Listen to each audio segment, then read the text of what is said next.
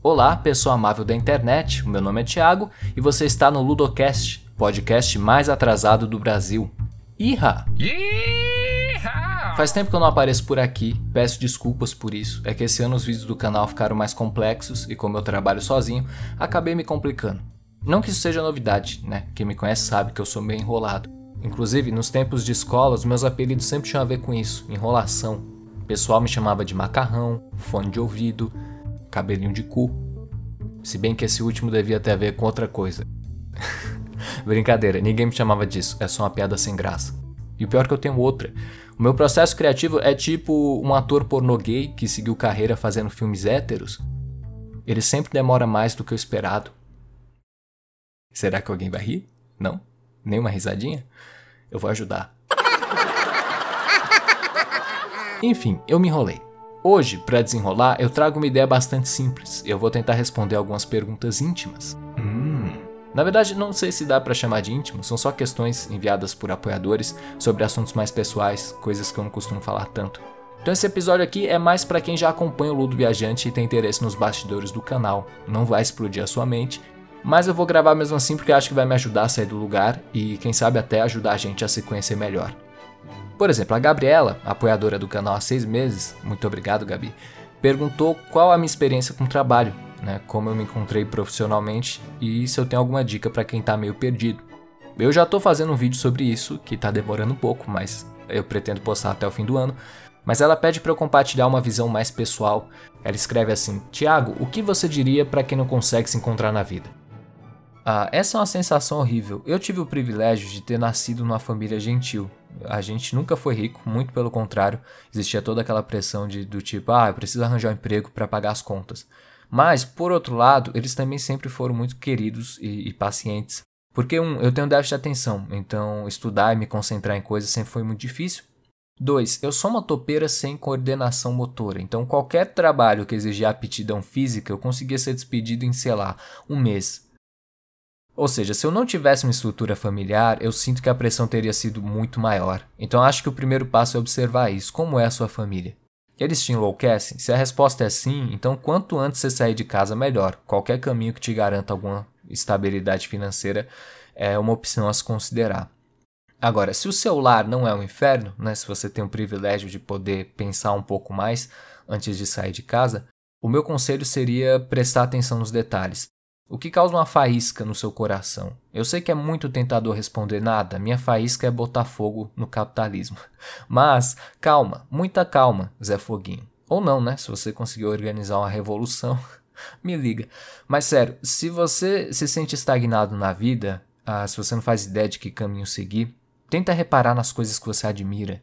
O que te desperta algum tipo de emoção? Vale até pensar em termos de ódio. O rancor é um ótimo combustível. Por exemplo, ah, eu odeio a depressão. Então vai estudar psicologia para matar a depressão na base da facada. Ah, eu odeio a ignorância. Então vai estudar pedagogia para matar a ignorância na base da facada. Ah, eu odeio o Bolsonaro. Então você já sabe o que fazer. Sei lá, um conceito chave que mudou tudo para mim foi quando eu passei a, a, pensar menos em termos de trabalho e mais em termos de servir. Porque veja só, a, a servitude carrega um tom de participação. Se eu sou uma criatura livre e eu escolho servir alguém, eu basicamente estou declarando que essa pessoa ou essa causa é importante para mim. No meu caso, eu sempre tive um problema com dinheiro, mas não no sentido de querer demais, mas no sentido de não enxergar tanto o valor. E, e eu juro que eu não estou fazendo uma sinalização de virtude. Sim, eu gosto de conforto como qualquer outro ser humano. Mas, porém, entretanto, eu sempre senti um vazio em relação a essa noção, vender o meu tempo exclusivamente em troca de dinheiro. O que é meio idiota, né? Porque tudo no capitalismo vai voltar para isso. Mas para mim não rola. Se isso estiver muito evidente, uh, eu fico sem, com zero motivação e eu já não tenho muita nessa vida. Então hoje eu me sinto bem mais satisfeito com o meu trabalho, porque eu penso em termos de servir uma causa. E essa causa é fazer vídeos para o jovem sem serotonina. Isso dá muito dinheiro? Não, definitivamente não. Nos primeiros anos do canal eu ganhava, sei lá, 200 reais por mês. Era muito difícil pagar as contas. Hoje está melhor. Hoje eu consigo pagar minhas contas e eu sinto que minha vida tem sentido. Não trocaria o que eu faço por outra coisa que paga mais, porque uh, não, não me preenche, assim, não é o que eu busco. Mas claro, esse sou eu. As pessoas são diferentes. Se você não está feliz com o rumo da sua vida, Tudo vai começar pelo autoconhecimento. O caminho certo, entre aspas, vai ser aquele que vai te trazer algum senso de propósito e isso não necessariamente precisa estar associado ao que você faz no trabalho. Às vezes o trabalho vai ser só isso, um jeito de fazer dinheiro, e você vai se encontrar em outras esferas da sua vida. Resumindo, se você está estagnado, uh, tenta se conhecer melhor. E eu sei que isso é meio vago, mas começa com simples perguntas: o que eu gosto, o que eu sinto, o, o que faz meu coração bater mais forte. O Miguel Henrique, que apoia o canal desde 2019, obrigado Miguel, mandou assim: Por que você esconde seu rosto? Você tem alguma questão com a sua aparência? Ah, não, não tenho nenhuma questão com a minha aparência. Eu não acho que eu seja bonito, bonito, mas sabe quando você olha no espelho e diz: É, podia ser pior. Tô satisfeito. A, questão de não mostrar o rosto é que eu, eu não acho que agrega muito nas ideias que eu quero passar, a não ser que tenha um roteiro específico que precise disso, mas nunca aconteceu. E assim, o fato de não aparecer me obriga a estar tá sempre aprimorando a minha escrita, o, a minha edição, os meus roteiros. Ou seja, resumindo, eu gosto de sofrer, deve ser isso, a única explicação possível. E além do mais, não mostrar o rosto é o mais próximo que eu tenho de ser o Batman. Só falta ser rico e bombadão. Pensando bem, falta bastante. A Júlia Monteiro mandou o seguinte: A pessoa que aparece no seu canal é um personagem ou você mesmo? Essa pergunta é meio difícil de responder porque, de um ponto de vista filosófico, que não é um personagem, não é mesmo? Uh. Quando eu escrevo um vídeo, eu procuro ser o mais fiel possível às coisas que eu acredito, mas a real é que nunca vai ser uma, uma representação prefe... prefeita. perfeita. É impossível converter um ser humano para a tela de um computador. Tudo na internet é uma simplificação do eu. No caso do canal, eu tô sempre tentando falar coisas que eu gostaria de ouvir, mas não necessariamente eu sou aquilo o tempo todo. Inclusive, eu vivo esquecendo das coisas que eu, que eu mesmo postei. Por exemplo, outro dia eu tava agoniado que eu não consegui esquecer uma música. E eu peço perdão, mas eu vou cantar ela agora e você também vai ficar no mesmo estado. Bom, xi, bom, xi, bom, bom, bom.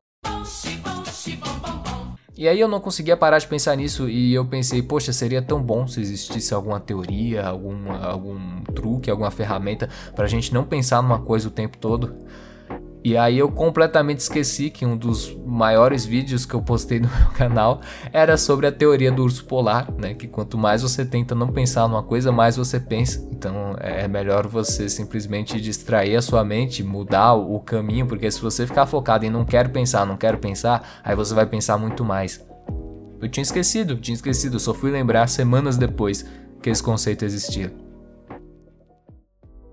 Ludo Viajante, o canal tem Discord, WhatsApp, Telegram. Uh, não, não tem, meus queridos. Eu peço desculpas por isso. Eu acho muito fofinho quando os inscritos querem trocar ideia, fazer amizades e tudo mais. Mas, sendo o mais honesto possível, eu, eu não sei lidar bem com redes instantâneas, elas tiram bastante a minha atenção.